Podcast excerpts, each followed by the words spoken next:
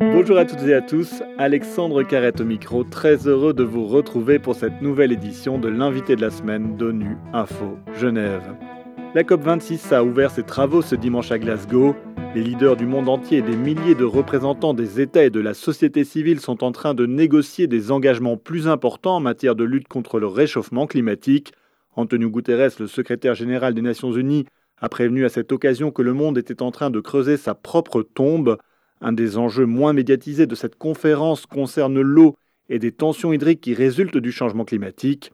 Éric Orsena est écrivain, membre de l'Académie française. Il se bat depuis des années pour inscrire la question de l'eau dans l'agenda de la communauté internationale. Voyageur au long cours, il a pu observer les ravages des conflits liés à l'eau. Il y a quelques années, il a fondé l'IAGF, les initiatives pour l'avenir des grands fleuves. De passage à Genève, il a accepté d'évoquer son attachement pour les fleuves ainsi que les grands défis contemporains liés à cette ressource qui devient de plus en plus rare. Eric Orsena est notre invité de la semaine. Eric Orsena, bonjour. Bonjour. Un grand merci d'avoir accepté notre invitation. Alors, le grand public connaît évidemment l'homme de lettres, membre de l'Académie française, mais aussi l'homme qui parle à l'oreille des grands dirigeants. On connaît un peu moins l'amoureux des cours d'eau. D'où vient cet amour dont vous dites qu'il ne vous a jamais euh, quitté? Pour euh, deux raisons. La première, c'est que je suis un navigateur. Navigateur sur la mer, en Bretagne Nord, mais un peu partout dans le monde, puisque j'ai été avec Isabelle Autissier sur un bateau à voile euh, dans l'Antarctique. Et mais j'ai aussi, pour euh, voilà, attendre l'été, j'ai aussi navigué sur la Seine. Donc, pour moi, marin d'eau douce, c'est une, vraiment un, un, hommage et non pas, non pas une injure. Donc euh, pour moi, d'abord la navigation. La deuxième raison, c'est que je suis de formation économiste et professeur de matières premières. Et que la première des matières premières, c'est l'eau. Et il y a 12 euh, ans, j'ai écrit un livre qui s'appelle Avenir de l'eau, où je me promenais dans le monde entier pendant deux ans et demi pour voir un peu ce qu'il en était de l'eau. Donc c'est vous dire que j'ai une relation et avec euh, la navigation, et avec l'eau douce et l'eau salée, et avec les fleuves. Et, voilà, donc il y a beaucoup de raisons. Et alors, euh, il y a cinq ans, avec, euh, avec euh, Elisabeth Hérault, qui à l'époque était présidente de la Compagnie nationale du Rhône, on a décidé de lancer une, association qui s'appelle Initiative pour l'avenir des grands fleuves. Pourquoi? Parce qu'on parle beaucoup de l'eau, et il y a énormément d'ONG qui font un travail formidable d'accès à l'eau, mais les fleuves en tant que tels ne sont pas considérés. Alors il y a quelques associations qui parlent des big rivers, etc., des bassins, mais ce n'est pas suffisamment consolidé. Et c'est ainsi, par exemple, que nous avons fait reconnaître la cause des fleuves dans les grandes réunions sur le climat, les COP. voyez? Et donc c'est pour ça, donc il y a une sorte de logique depuis, au fond, ça a traversé toute ma vie. Alors vous venez d'évoquer votre organisation Initiative pour l'avenir des grands fleuves. Quels sont les grands objectifs de cette organisation? L'objectif euh, est double. Le premier objectif, c'est euh, justement de porter la voix des fleuves en tant que tels. C'est-à-dire que euh, reconnaître leur, leur, leur, nécessité pour la vie et leur, reconnaître aussi leur fragilité et reconnaître aussi leur unité. Parce que la plupart des fleuves sont divisés entre différents pays qu'ils traversent ou qu'ils longent et aussi en fonction. Vous avez une organisation pour le transport, une organisation pour euh, l'irrigation, une organisation pour euh, la construction éventuelle de barrages, mais les gens ne se parlent pas. Donc vous avez un être humain qui est complètement coupé. Comme dans la médecine moderne, où euh, quand vous avez un problème au genou, bah, vous n'avez pas un problème à l'œil et vous allez voir des spécialistes qui vous découpent en tranches. Eh bien, les fleuves sont des êtres vivants, ils sont aussi découpés en tranches. Et donc nous, on propose une sorte de médecine générale. La deuxième chose, c'est que les fleuves ne vivent que par leur bassin, c'est-à-dire les fleuves et tous les affluents et le delta, et soit les forêts, soit les glaciers qui donnent naissance aux fleuves. Donc nous, c'est une idée un peu d'unité, redonner une unité à cet être vivant et redonner la bonne échelle. Vous voyez, un bassin, c'est l'endroit. Et donc, euh, ce qui me passionne à, l'ONU, c'est qu'il y a cette, euh, de plus en plus cette conviction qu'une hydrodiplomatie est nécessaire.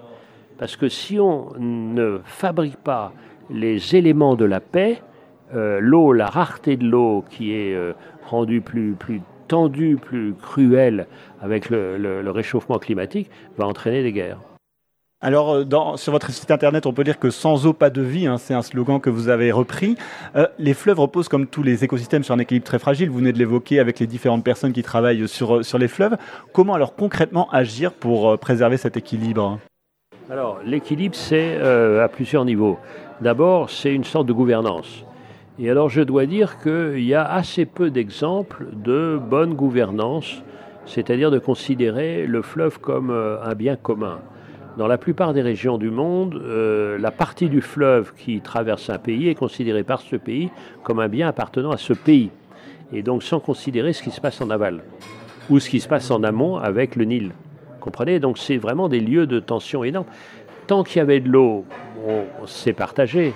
Mais moins il y a d'eau, plus le partage est difficile et plus est source de conflit.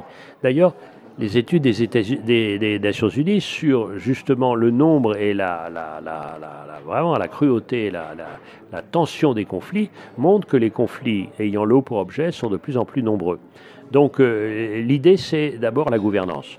Et puis il y a une dernière action qu'on va développer, qu'on a commencé à développer, mais qu'on commence, c'est-à-dire que les gens s'approprient le fleuve. Vous voyez bien que partout en, euh, en France, par exemple, mais partout dans le monde, on a une sorte de, de, grand mouvement de se réapproprier le fleuve parce que les gens aiment bien le fleuve, comme ils aiment bien les jardins. Et vous avez vu qu'il y a des rives euh, sur le Rhône maintenant, alors que c'était des grandes barrières comme ça.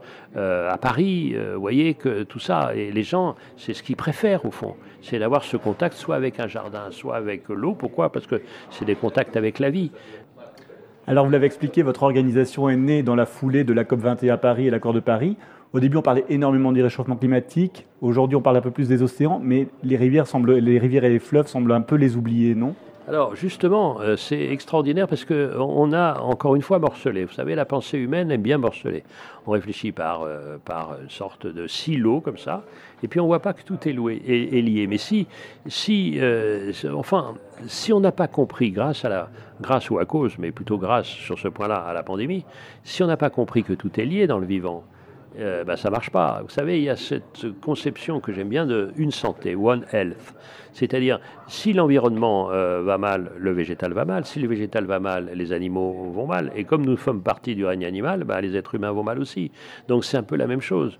Euh, si euh, s'il y a un réchauffement climatique, ben, il y a une montée de l'océan. S'il y a une montée de l'océan, ça va dévaster les terres. donc vous voyez, une sorte de solidarité de fait que les gens commencent à comprendre. Et on voit à la COP, on a été invité à plusieurs COP au titre des fleuves. Donc vous voyez, nous, notre, notre association, c'est à la fois de porter la voix des fleuves en disant les fleuves existent en tant que tels, premièrement, et deuxièmement, voilà les actions concrètes qu'on peut faire en tant que fleuve. C'est-à-dire, évidemment, ça concerne l'eau, mais ce n'est pas seulement l'accès de l'eau, c'est respecter cet être humain.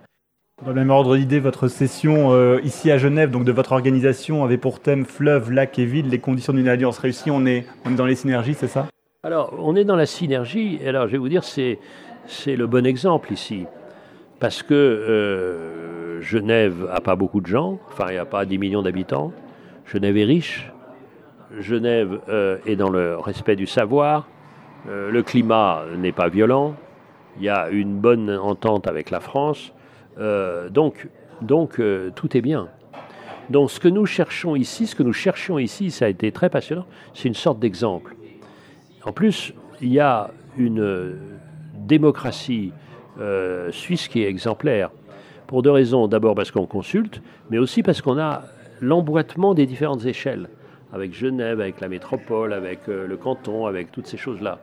Et donc, ce que nous cherchons, comme j'ai dit précédemment, c'est-à-dire la bonne échelle de coopération. Donc d'une certaine manière, ici, c'est le modèle. Donc on essaye de voir dans d'autres pays du monde où il y a beaucoup plus de population, où il y a beaucoup moins de richesses, où il y a une eau beaucoup plus rare, euh, comment est-ce qu'on peut euh, dire, ben, est-ce qu'on ne pourrait pas appliquer les recettes suisses? Donc c'est ça ce qu'on est en train, ce qu'on cherche ici. C'est dans ce même ordre d'idée euh, que vous dites que les fleuves apportent les solutions de demain aussi? Alors les fleuves apportent les solutions de demain ou, ou, les, ou les chaos de demain ou les chaos de demain. C'est vraiment, nous avons, le, le fleuve va nous dire notre capacité à gérer les planètes, parce qu'on peut avoir une vision très abstraite de la gestion de la planète. Comment est-ce qu'on... Bah, D'abord, commençons par l'eau. Parce que ce qui va se passer avec le réchauffement qu'on le voit déjà, euh, vous avez un débit moyen diminué. Regardez le Rhône. Le Rhône vient d'où? Ben, Principalement du glacier, le glacier du fond. Si vous avez des forêts qui dégringolent euh, parce qu'on les coupe, parce qu'on les brûle, euh, regardez, nous on travaille par exemple, c'est difficile en ce moment parce qu'il y a eu la situation politique en Guinée, mais les, grands fleuves de l'Ouest africain, ils viennent, ils viennent d'un massif qui s'appelle le Fouta Djalon, qui est principalement en Guinée. Bien eh bien la Guinée est deux fois euh, menacée. D'abord parce qu'on déforeste la forêt comme partout pour euh, euh, les arbres, on coupe les arbres pour cultiver plus, et aussi parce qu'il y a des produits miniers. Et donc s'il n'y a plus de fouta, il n'y a plus de forêt. S'il n'y a plus de forêt, il n'y a plus d'évapotranspiration. S'il n'y a plus d'évapotranspiration, il n'y a plus de fleuve. Imaginez avec les difficultés déjà euh, et je parle pour mes amis africains qui sont mes frères, parce que j'ai passé mon temps en Afrique, j'ai écrit deux romans sur le Mali, je vais continuer, j'ai des amis dans la musique au Sénégal, au Mali, au Niger, c'est vraiment mes frères et je suis dans l'angoisse absolue. Parce que si jamais dans 20 ans il n'y a plus de foutage à ce massif est complètement dévasté, imaginez l'Ouest africain qui est déjà traversé par ces violences djihadistes, imaginez un Ouest africain sans fleuve Sénégal, sans fleuve Gambie, sans fleuve Niger. Justement, Eric Arsena, quel est votre sentiment sur le monde actuel et votre vision pour l'avenir? Votre combat pour les fleuves est un combat, vous l'avez dit, pour le monde des vivants. Est-ce que les populations et la communauté internationale ont saisi l'urgence de la situation selon vous? Alors, la communauté internationale a saisi l'urgence, on le vit, en tout cas c'était très très frappant à l'ONU euh, avant-hier, mais euh, il, faut pas, il faut être euh, ni abstrait ni trop large. C'est ça le, grand défi de l'ONU. Euh, c'est-à-dire que ce sont des, encore une fois, c'est à l'échelle du bassin qu'on règle ça. C'est pour ça qu'on dit euh, l'Organisation des Nations Unies de l'eau, il y a le Water, you know, c'est très très bien, mais euh, l'idée c'est vraiment les bassins. Donc c'est bassin par bassin.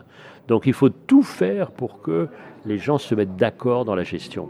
Parce que c'est pas le pays juste d'aval qui va pouvoir gérer les sédiments, c'est pas vrai tous les deltas du monde sont menacés. Pourquoi? Parce que si vous multipliez les barrages en amont, il n'y a plus de sédiments.